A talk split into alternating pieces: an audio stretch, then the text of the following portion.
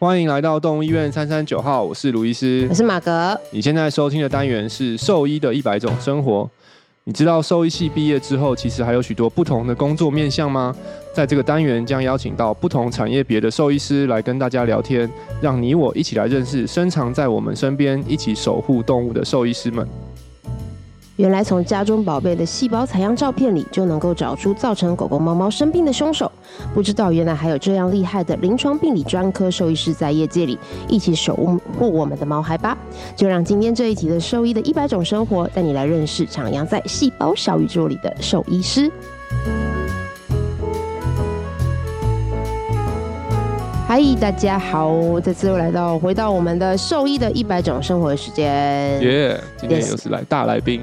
对，真的是大来宾，就是久仰大名的一位。对，远从美国，刚本来想说重金礼聘，但是发现我们没有重金，我们只用一杯一杯豆浆就聘他。台湾的味道，台湾的味道，味道。对，美国来而来的大来宾。对对对对对，而且这个地方是上次卢医师跟张医师、杨医师都去过的地方。哦，对对对对，就每次听你们讲，我想说，天哪，竟然还我们还有台湾人在那边努力的生活着，我真的是好佩服。对，那今天的大来宾呢，就是我们。的，让我来看一下厉害的抬头，美国兽医临床病理专科医师朱佩华朱医师 Candice，嗨，大家好，嗨，我突然我刚刚突然想到，我们虽然分隔两地，但我们今年已经碰过三次面了。真的假？有三次这么多？对啊，第一次就是我觉得发现疫情后发现，哎，世界好像又变小回来了。对，第一次那个 WVAC 你不是回台湾？对，WVAC，然后有碰过面，然后后来我们去 ACVIN 费城参加的时候，他那时候是地主嘛，有碰面，然后今天又第三次。对对，真的。哇，世界好像又变小了。对啊，突然热络了起来。我觉得刚刚马格有讲，我们这次去费城参加那个。内科医学年会，然后就多亏了 Candice 的照顾，好好让我们可以在费城的街头存活。没有了，没有这么夸张。我记得你们那些在地的就跟我说，哦，那哪条街以上不要再不要过去之类的。对对对对，我们才知道。然后一看，发现我们的旅馆就就就在那条街的边边，对，就是就是好像有一条那个高速公路的北边就不要再过去。嗯，对。然后我们就是在高速公路，就是过那个第一个 block，我们的旅馆。然后所以后来回家就很紧张，很紧张不然不讲都还不知道。对啊，不讲不知道，因为我们那时候就就选旅馆，想说就离近的，然后不会太贵的。嗯，然后原原来还不会太贵，有原因。啊，他在高速公路的边边啊，好恐怖。对啊，你好厉害哦，Candice。没有啦，因为我我本人住郊区啊，对，我没有住在所在。对对对对，在美国反而好像有时候市区反而是比较自然，会比较。需要注意的，对，对，或者是说他就是很很商办的区域，然后下班之后就是都没有人这样子。哦，那真的比较恐怖一点，对，都没有正常人，都会开始 有些很奇怪的人 飘来飘去的，对，奇怪的人就会就会进来。好可怕，讲的都毛毛的。好诶，那今天很开心，真是邀请到 Candice 来到本节目当中。嗯嗯，对，然后因为我也是久仰大名啊，因为我们。对啊，因为我们医院有一些病理的部分啊，也会就是请 Candice 来做临床病理、细胞学，对对对，去做采样。然后我自己的猫猫也是，有的细胞也有送过去过。然后说哦，今天看到本人呢，好开心，谢谢。对啊，那我们今天开始先来简短自我介绍一下好了，可以吗？就是让我们听众们认识一下 Candice。好啊，好啊，嗯、就是嗯、呃，我是新主人，然后我之前是念台大兽医系，然后大学毕业之后呢，有短暂的在台湾做过几个月的临床工作，然后后来就出国，呃，二零一四年就出国去美国德州的德州农工大学那边念博士班，嗯、然后念完博士班之后就留在原学校继续念了三年的住院医师，哇，然后就考到呃临床病理专科执照之后呢，就。找美国的教职，然后所以二零二一年的时候就来到了宾州大学，然后担任助理教授这样子。就进去之后发现，你的这个拿到这个临床病理专科，其实有很多种不同工作的面向，就是可以选择。听起来就非常的。但我们这个等一下再聊嘛，对不对？嗯、我们还是先回到一下初衷，就是一个比较八股的问题。对，每个医生都会问到的问题。当初为什么要念兽医系？为什么想要当兽医？当初高中的时候，就是想说念一个自己喜欢然后有兴趣的科系，嗯、然后因为我从小就很喜欢动物，就是狗狗、猫猫等等的，嗯、但是没有机会，家里没有机会养宠物，所以呃、哦、很小的时候有养过一只猫，嗯，然后是亲戚就是可能暂时不养，然后我们就帮他养一阵子这样子，然后那时候就很喜欢选猫，然后我妈就发现我对那只猫废寝忘食，嗯，到一个程度，哦、对，然后她就觉得说。不行不行不行，然后就再把那只猫 送回亲戚。怎 么是这样子？对对对，不行不行是送回亲戚。对对对，对不行不行，一定要让他念兽医系，不是？不是不是不行不行，就是这个太夸张了，然后就不能再继续养。所以那时候就是觉得很喜欢猫跟狗，然后就想说，那找工作的话就要找一个自己喜欢、有热情的科系。所以那时候就申请了兽医系。然后我还记得我申请台大兽医系的时候，我是哦我是学测对申请，然后我那时候是。被取第一哦，那就稳上吧。没有没有，可是我是学校推荐，所以我上面只有三个人。Oh my god！对，我现在还知道那三个人是谁。哎，怎么对我都记得那三个人是谁？就两个是后来我的同学，然后我是被取一，然后有一个去念牙医系。哦，对对，然后所以我才被取上。哦，我想说被几率很高啊。我差一点要去中心兽医，因为我那时候第二志愿填的中心兽医，然后我中心兽医他帮我排名是第一，就是我争取一。哦，没有，你的那个年代台大兽医应该分数是蛮前面蛮高的，所以要背上应该是不容易的。对，而且前面只有三个人，就想说哦，应该没有人会放弃吧？对啊，哎，没想到就是还是有一个去了当牙医，祝福他，牙医也是蛮不错的。对啊，也蛮爽的。对对对。哦，OK，哇，那所以你真的是。算是从小立志型的，嗯嗯嗯。我们后来发现，就是大家带有分两种，一种就是从小立志型的，一种就是啊就不小心考上型。分数高，我就是那个不小心考上型的。对对对。但我觉得我我是 lucky，意外的发展，意外发展到一个我真的也很喜欢的，对，找到了一个自己的专科这样。哎，那你是出国的时候就那时候先念博士，就是念念念学位，那时候就是就是设定要做临床病理吗？没有哎、欸，因为那时候反正我出国的时候，觉得当时的想法很愚蠢，就是反正我当时就是想说，这样说，先出国念念看。但是其实我大学的时候没有什么待在研究室做研究，嗯、或者是说。呃，可以甚至要挂到 paper 的经验，所以我那时候其实申请的时候，我不是申请博士班，对，就是我是先想说先申请硕士，然后硕士的话不是就要找老师，然后看做研究题目嘛。我那时候只知道自己对广泛的内科有兴趣，嗯，所以我就乱投，对，我就是有投呃。比如说哦，我看到有人做 IMHA，就是那个免疫媒介性溶血性贫血，对，我就想说哦，这个贫血跟内科应该蛮有关系的吧。然后我看到有人做营养的研究，这个跟内科应该也蛮有关系的吧。所以我只要看到相似的，我就是会海寄 email，然后就跟他们联络，看有没有兴趣。然后刚好就是很幸运的联络到我的老师这样子，然后他就刚好愿意收我。哦，所以我觉得很幸运啊。所以有点是一开始就也没有有点漫无目，就是先出国看看，然后刚好就遇到这个。对对对，所以你老师就是他是临床病理的，也是专科医师。是哦，哦，所以就就进入了这一条这样子。就我觉得很特别，就是因为没有研究所，就是在这里直接就是念博士班这样子。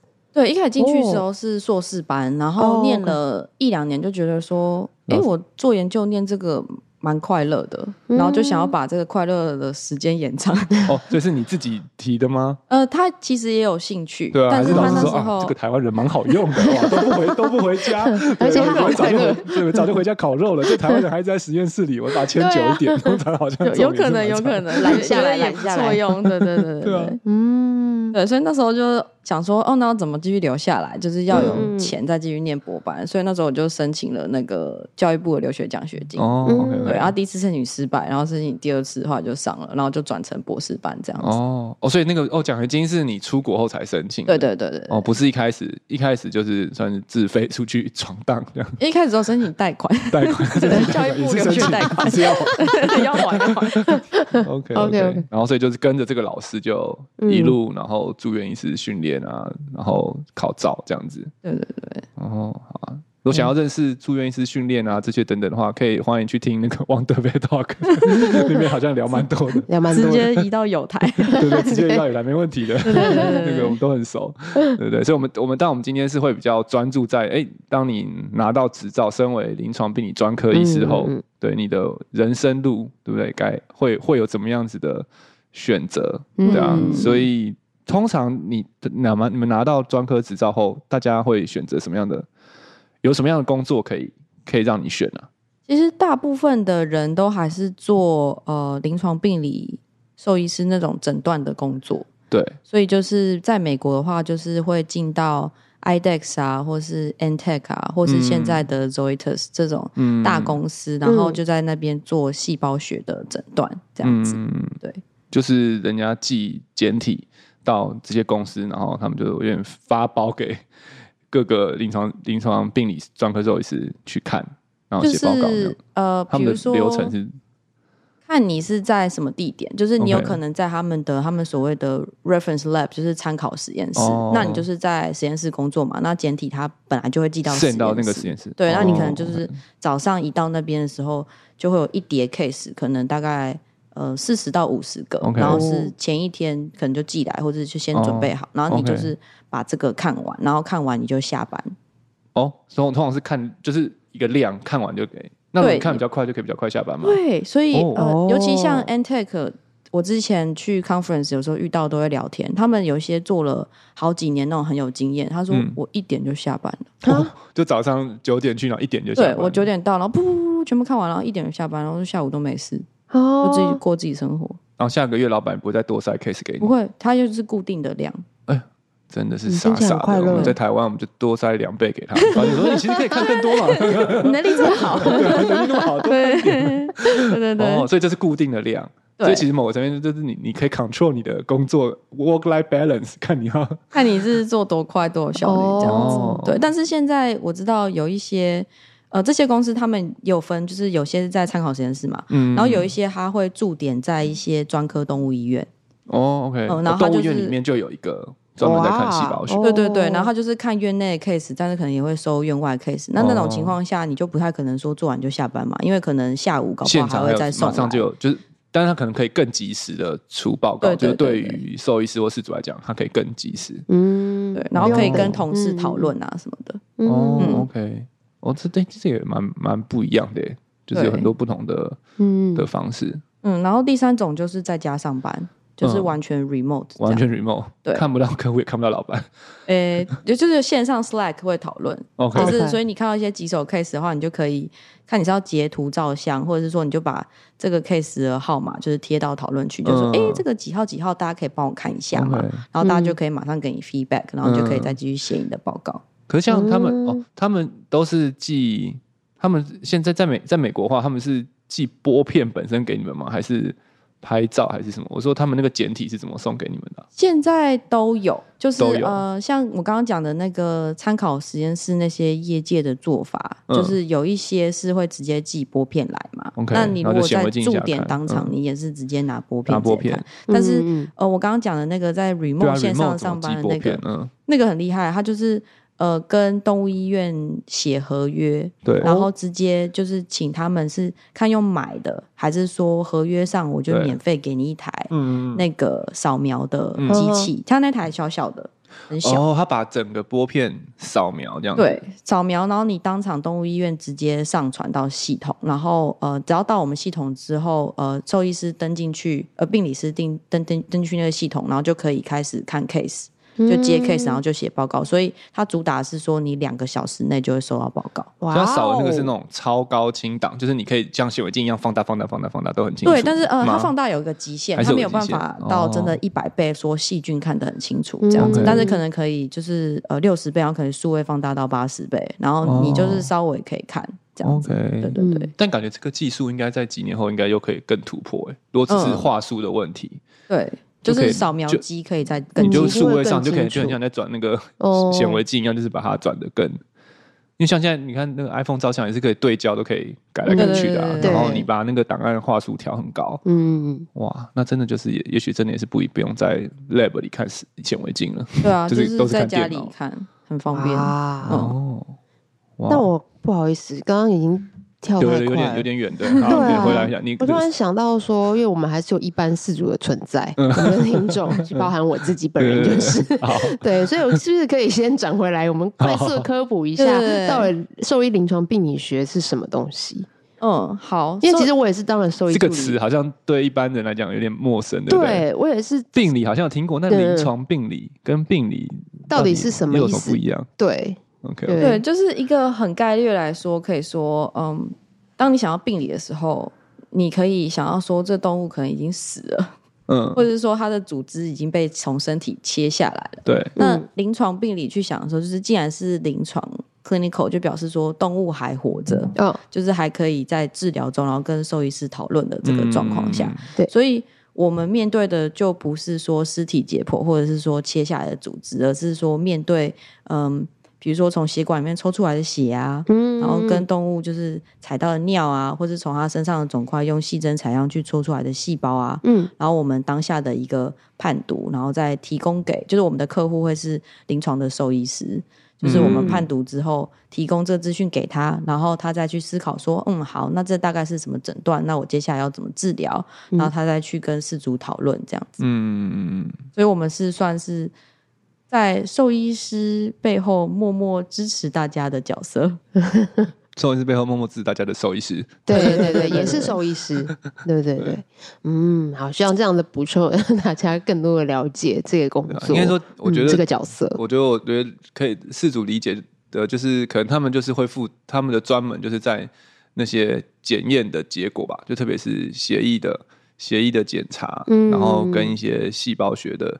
的检查，嗯，对，采样，对，这个就是他们通常他们会比临床兽医师还更厉害判读，对，然后可以给把这些判读意见提供给临床兽医师做参考，嗯，这样子，对，嗯，对，因为那块是也是真的是一门专业，对，虽然大家都有大家都会抽血，每个医院都有抽血，都有验血，但是怎么判读？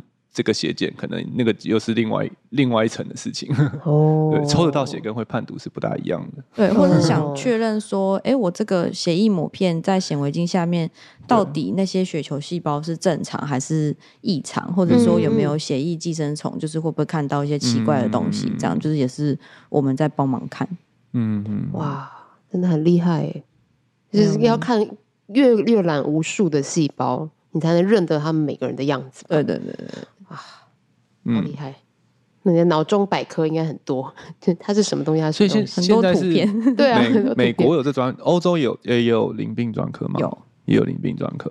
哦，OK，嗯，对，所以我我也可以，如果我想念书再去考试，我也可以再考一个欧洲的淋病专科。哦，但是一样的东西就嗯，对，哦，OK，哇，因为因为确实我觉得淋病的。这个专科也是一个受益的那个整个专业的发展一个很健全的一个一个，我觉得也是也是一个关键的表现啊。对，因为可能大部分都都会想要的专专科都会是比较直接的，像可能像新宠我们看心脏的，对，然后都是比较直接要面对这个疾病跟饲主的，对。但是然后淋病专，像在台湾，我们其实兽医师他都还是会学，对，都还是会有这个课，对，然后要上一个学期的课等等。但是其实这个东西其实真的。某个层面，简单讲，就不是一个课就可以教的完，说，而且或是很需要经验啊，等等等等。然后，所以现在就是，就是在美国这些的专科，我觉得就是他们的百分之百时间投入在这个地方，然后可以让这些，因为我觉得像每次事主对啊，都花钱让我们抽血做很多检查，那怎么把这些钱，就是他们花的钱有发挥到最大的价值？我觉得就是他们的工作就是很重要的一块，对啊，对，真的是追根究底。学校会教啦，但是、嗯、呃，学校可能就是一一一学期的课嘛，然后可能实验课就是某一堂，嗯，教大家就是怎么使用显微镜，然后怎么看血片。嗯、可是就变成说，你可能整个，如果你没有自己再去涉猎的话，你就会变成说，哦，我可能整个兽医系的生涯可能就是一个小时，对，在学习怎么用显微镜看血片。那你没有办法期待说，他真的可以。看出写片上所有异常的部分，嗯、或是知道怎么判读。嗯、那我们就是透过我们三年的住院医师的训练来补强这一块。哦，就花很多时间专精在这个部分的。对对对。嗯，所以其实你们的工作某个层面是对 support 兽医师，所以就其实可以某个层面来讲，你们的就是可以有很多无限的发展，无限种 support 的方式。就像你刚刚提到，嗯，可能有一些是寄送到实验室的，然后有些是可能是临床就在现场的。这个部分，但我我后来好像我还有听说，有些是在，甚至不是在那种实验室，也是在什么像药，之前你有提聊过说药药厂也会需要临床病理兽医师。对，没错，嗯、因为我们兽医师接触的动物，虽然在台湾比较常是小动物，就是狗跟猫，嗯、但是其实我们跨很多不同的动物种别嘛。对。那其中其实也包含实验动物的部分。哦。那实验动物的话，可能是比如说小鼠、大鼠，或者是猴子，嗯、或者是呃猪，对，等等的。那药厂，因为他们一个新药要上市之前，它必须要经过动物实验的阶段来确认说这个药有没有特殊的毒性。哦、比如说，呃，我高剂量用下去的话，你会不会肝脏细胞就坏死？或是我肝高剂量用下去，会不会你的骨髓就被抑制，然后就出现贫血啊，嗯嗯嗯或是血小板不足，然后身上开始出血的情形？嗯，就是药厂都必须要经过动物实验这一关。那动物实验的话，他们就会呃给药，然后就会抽血验血。那是谁要去判读那些验血结果？Oh. 就还是我们临床病理兽医师要去判读。Oh. OK OK，对对对，OK。哇，那这样听起来真的是出路非常非常多种哎。对啊，而且各种不同，嗯、有些是要去去上班，有些可以待在家。对对对，然后有些可以去上班，可以很早回很早下班。对啊，一点的那一位。呃，你当初在选择这个专科的时候，有知道这些事情吗？哎、欸，其实我没有。特别知道这件事，哎，就是我只是觉得，这么多的选择，这个有了这张照之后，对，其实我后来发现，念这个专科真的是蛮不错的，对，就是呃，生活品质很好，然后加上你的出路非常的广，就是你想要做哪种类型的工作都可以，你喜欢嗯到实验室跟人家互动，那你就去那种参考实验室，或者是说。呃，你喜欢跟其他不同科别的同事互动，那你就去动物医院上班。对。那如果你喜欢在家上班，然后你想要比较弹性，那你也可以在家上班。嗯。或者你可以在海边，电脑打开，躺在那个沙滩椅上面，也在做 case，也是可以照出细胞，不会被阳光，不会被阳光晒到。真的太亮看不见。对对，都可以。最新的 iPhone 够亮都可以看。对对。哦。可是这是在美国吗？还是在台湾也是可以这样子？在台湾有一个工作机会，就是我刚刚讲的，呃，在美国的公司，然后如果你做 remote 完全在家的话，嗯、其实他更希望，嗯、呃，我之前聊过的是，他更希望我回台湾。嗯，因为你可以 cover 这个时区，对不对？对，我就 cover 美国晚上半夜时区的这个空缺，然后可以马上在两个小时之内出报告给他们，所以他们其实更希望有点像那个有些影像专科医师也是这样嘛，对不对？他们在家里读 X 光片或什么，然后他们就全球都有人。对对对对，我今天是一个澳洲的，他就说他也是专门 cover 美国大夜班的影像影像需求，对，就真的是到处都都可以工作。而且现在就是 AI 科技很发达，所以。他我们在美国收到那些 case，其实不只是美国的，有可能是西班牙、法国、德国的 case 都有。那那些他写病史，就是送 case 来的时候，你要写清楚说，哦，我这个是什么狗几岁、性别，然后病史是什么嘛？那些病史其实我们都看不懂，但是呃，这些大公司很厉害，是他有去买那个 AI 翻译软体，所以。你就是把他这个病史复制贴上，然后转成英文，然后你就看得懂。他写西班牙文来，对他写西班牙文，这太过分了吧？对对，没有，就是因为他们就是国家 就是这样子啊。对啊，对啊，就这样比较也比较方便啊。就是他可能可以很快就生出报告，不用还没写想什么的，嗯，还要翻译。然后这个以后这边也不用你们贴，这边他就直接来，应该以后就会直接变成你想要的语言，就可能预设，就说哎，老子想读中文，就是进来都全部都中文，对对，应该也是办得到，应该也是办得到，以后然后甚至你。写中文回去，他就把你翻成西班牙文给他。对对对，应该有机会。对对对，就内建在那个系统里面会更方便。哇，好赞哦！嗯，很弹性哎。对我觉得这真的很很重要。就我觉得我们这个系列啊，就是让大家认识兽医的不同种生活。就是你会发现说，其实很多时候你选了一个专科后，你就你的某个层面，你也决定你未来的生活是什么样。对对对，就像你比如说你选急诊的话，对对，像在美国住院那个。对，我觉得教学院就很明显，就是每个科的 resident 的生活就是非常不一样。嗯、对，就是你是外科，你就是就是早上就要去看你的七点半的病人，然后开始开刀，开开开开开开。然后对，像像心脏科，我后来观察发现，嗯、我也才知道哦，其实心脏科住院是算是爽的，就是哦、真的心脏科算爽，就就我觉得算不错，就是就是看 case 啊，然后就是没有这样内科跟外科这么的拼。嗯，对。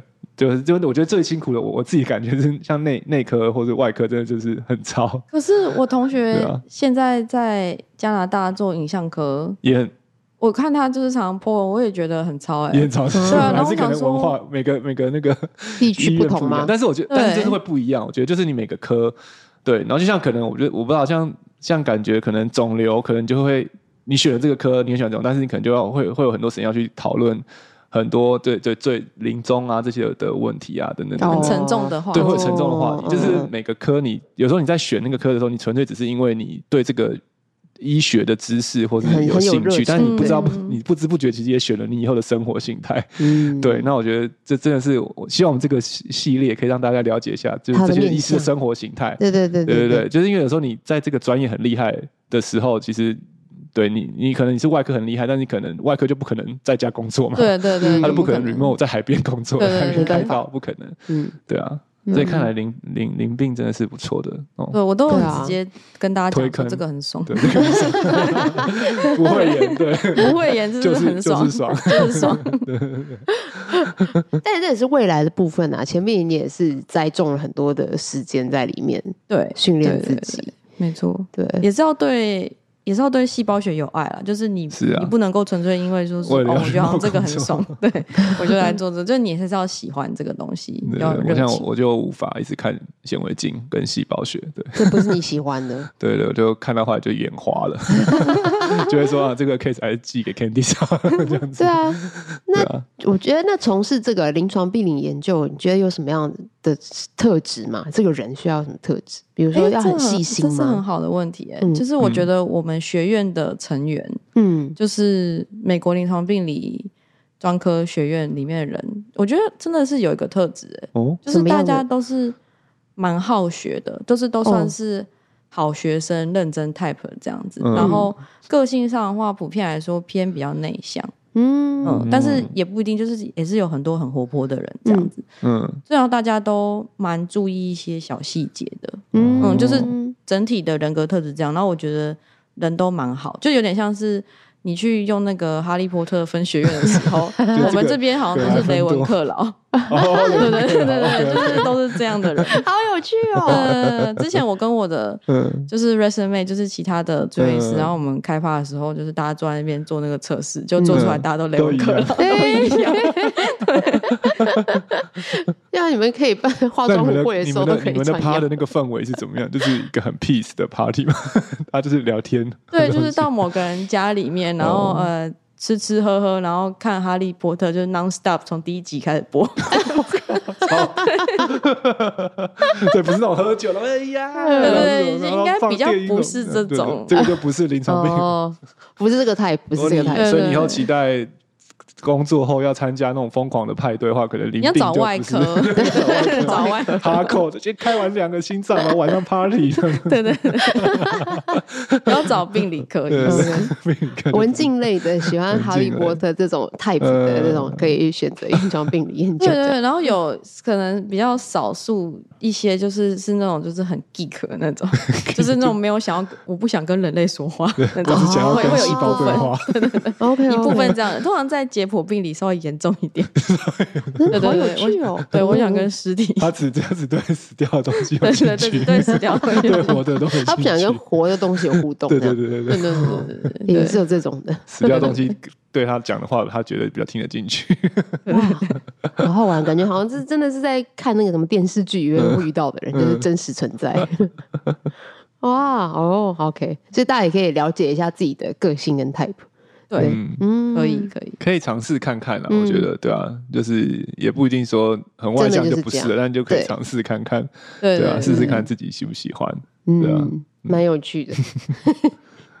好哦，那我们接下来呢，也想问一下 Candice，就是呃，因为你们主要的呃沟通的对象大多都是兽医师嘛，那比较少对饲主会直接对到话，嗯，对，那有没有什么是从你的角度？也想要跟四主分享的部分呢？嗯，因为像最近有一些粉砖的文章也开始讨论到那个台湾兽医专科化的问题。嗯，嗯对，就是其实像美国，因为他们专科化已经实施了很长的一段时间，嗯、所以。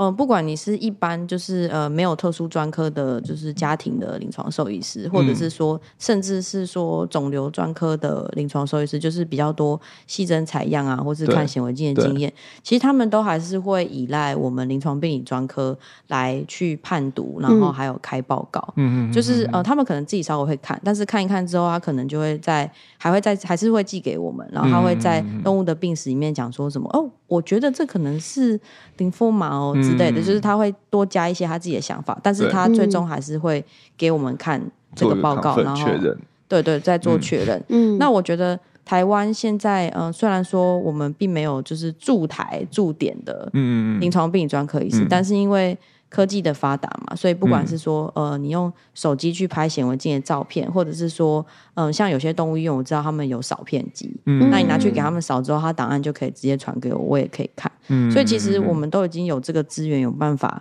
可以把 sample 送给真的专科的医师去做判读。嗯，那我觉得，身为事主的话，嗯、呃，比如说你带你的。动物去动物医院，然后假设真的有做细针采样的话，我会强烈鼓励你们，就是跟兽医师去要那个报告。嗯，对。然后，因为这个是你的病例的一部分。那假设说你的动物之后还要转诊，或者是说需要有完整的记录的话，嗯、就是你都要留着那个文件。嗯、那你看到那个报告的时候，你就可以去看说，哎，开这个报告的人是不是？呃，临床病理的专科医师，嗯、因为其实现在我们都已经有这个资源可以收台湾的 case 了。嗯，对，我觉得这个是事主端可以去思考跟注意的事情。对，嗯、或者是说在要寄送这个报告的时候，对，也可以跟兽医师询问，确定说，哎，我我就是这个判读的人是不是专临床病理专科医师？嗯、对，因为我觉得很多东西就是。有这有这个专科的背书，我觉得真的还是还是会不一样啊。就对兽医师来讲也是，嗯、就是如果一个报告是临床临床病理兽医师的报专、嗯、科的报告，跟可能其一其他的加一科的报告，那当然我觉得，因为他们的 training 相对是比较多的，所以我觉得在这个上面，对我自己是兽医师来讲，我也会觉得是信，就是他们的。不管是正确性啊，或者是信任度，我觉得是还是会有有差别。对，那我觉得他刚讲到对，我觉得很棒，就是其实台湾近几年也不是也不是很久以前，就近几真的就近几年，我觉得就是当然有一一批很优秀的台湾兽医师出国闯荡，然后就是应该算是达证成功，拿到很多专科。现在台湾其实，在国外的专科也有拿到专科是也有几个啊，有没有十个？我之前粉砖上有算过，好像三十几个，对，三十几个，就是有各个科别的。然后我觉得，而且大部分台台湾虽然他们可能不一定现在都住在台湾，但是其实我觉得他们都也很希望把这些资源提供给台湾的医疗的环境。对，所以像现在不只是细胞学啊、影像学啊这些，有些比较可以 remote 的，其实台湾的兽医师现在都有很直接的管道可以去。咨询到就是美国的专科营养咨询，营养也有，营养咨询也有，对，就是一些比较 remote 的其实他们都很愿意提供这些服务。所以其实台湾的现在的饲主或台湾的毛孩们，其实你们都是可以有机会是接受到就是国外的专科医师的医疗的服务了。对，那我觉得这个管道其实近几年是建立的越来越完善。对，然后甚至有些也蛮及时的，就是同样就是寄出去是隔几几几天后就会有报告出来。对啊，然后所以我是觉得在是对饲主端来讲，就是说让对经验之这个这句话让饲主知道说，哎，其实你们的狗狗是有机会可以接触到这些国际专科的的医疗的品质。嗯、那当然就是可以在你在看报告的时候，或是在跟兽医师讨论的时候，你是可以要求说，我希望有国外的专科医师来看这个报告。特别是我特别是我觉得有些严比较严重，像是刚刚讲到淋巴嘛，就是淋巴癌嘛，就是你要诊断淋巴癌这件事情，嗯、跟你要诊断可能他皮肤是不是发炎，其实是。不同等级的，那我觉得像可能越严越越严重一点的病或诊诊断，那我觉得那个专科医师来判断，我觉得就是更重要。嗯，对啊，嗯、对，没错，嗯，对，而且我看 Candice 有自己的粉砖，对。啊，那个推播一下，对啊，要推播一下，是细胞学专业咨询，那真的做的非常的完善。对，我们把留留那个链接会放在底下。对啊，这个粉砖是不不是只给兽医师看嘛，对不对？就是对，不是，就是一般的饲主也是可以可以看。所以如果一般饲主们你们想要对啊更了解，哎，今天听也觉得这这个这个这个专科还蛮有趣的，到底跟我的狗狗会有什么直接关系，就可以去 follow 这个粉钻。对对对，然后之后我应该也会。发几篇就是在介绍细针采样到底是什么样的步骤，嗯、然后有什么样的风险，然后有什么益处。那身为饲呃事主的话，可以注意的地方，这样子，哦，应该不错，会很实用。对啊，真的，嗯、我也是做了兽医助理才了解这些相关知识，然后他说哦，我才比较懂现在在做些什么事情。嗯、对，那因为我看到朱医师是可以做线上咨询的，可是那事主可以这样直接寄给你吗？还是对，就是呃，事主端的话没有办法直接送 case 给我，因为毕竟需要兽医师的专业来告诉我说病史，然后发展什么事情，然后而且我这个报告的也也没有办法说直接给事主来使用，嗯、就是需要是给兽医师来判断。所以我觉得事主可以做，就是说，假设你知道你今天动物要进行细针采样，对，那你可以告诉你的兽医师说，哎，朱医师有这样子的远距诊断服务，你有没有办法？到时候帮我采样之后，然后把这个 case 送给他看，嗯、这样子，然后到时候报告的话，他也会拿到一份可以留存。嗯，嗯。我觉得这个就是其实也是国外的呃医疗制度建立相对比台湾健全的，就是加医科的工作跟专科医师的工作，嗯、或者说像临床病理科怎么去辅助兽医呃临第一线的兽医师，对，对，对，对啊，我觉得这个像他他就非常清楚他的角色是。嗯对象某个层面是兽医师的，因为他毕竟当然他们很厉害，但是真正看到病患的还是那个第一线的兽医师。那这个只是其中。解谜团的一个一小环，那其实它中间还有很多东西是必须要领实际看到狗狗，嗯，对啊，所以我觉得也是呼应一下，又要 shout out 一下那个 Wonder Vet 最近跟叶老师有对对对。有一集，对我觉得也是讲的很好，就是讲到加医科的重要性。嗯，其实我很仰赖医师沟通，就是我都会希望说，医师送出 case 之后，马上私讯我的粉砖。那我比如说我马会马上看照片，就是说，哎，你这照片细胞好像不够，就是你要不要再多照几张相给我，或者说我就会开始问。一些问题说，哎，你说他这个肿块，那他这个肿多久啊，或多大什么之类，嗯、就是我们非常仰赖跟兽医师及时的沟通。嗯，对，嗯，那你会需要哪些的的资讯呢？就是当我们送 case 给你的时候，嗯，就是对我是一个 Google 表单的问卷，就是你要填说，当然是一些基本资料啊，然后就是要写说，呃，跟这个肿块你采样的位置相关的病史，就是比如说。呃，你不能采一个皮肤肿块，然后告诉我说这只狗贫血，嗯，就是跟那个肿块本身故事没有关系，就是你要告诉我那个肿块的，哦，他有他有心脏病，对，就是什么时候发生，多大，然后在什么部位，然后摸起来会痛吗？就是呃，有红肿吗？有脱毛吗？等等的资讯，这样子。OK OK，对对对。哎，那我后来好奇好奇是，你们现在好像这种都是线细胞学比较多，哎，那有有有在帮忙判读血血检吗？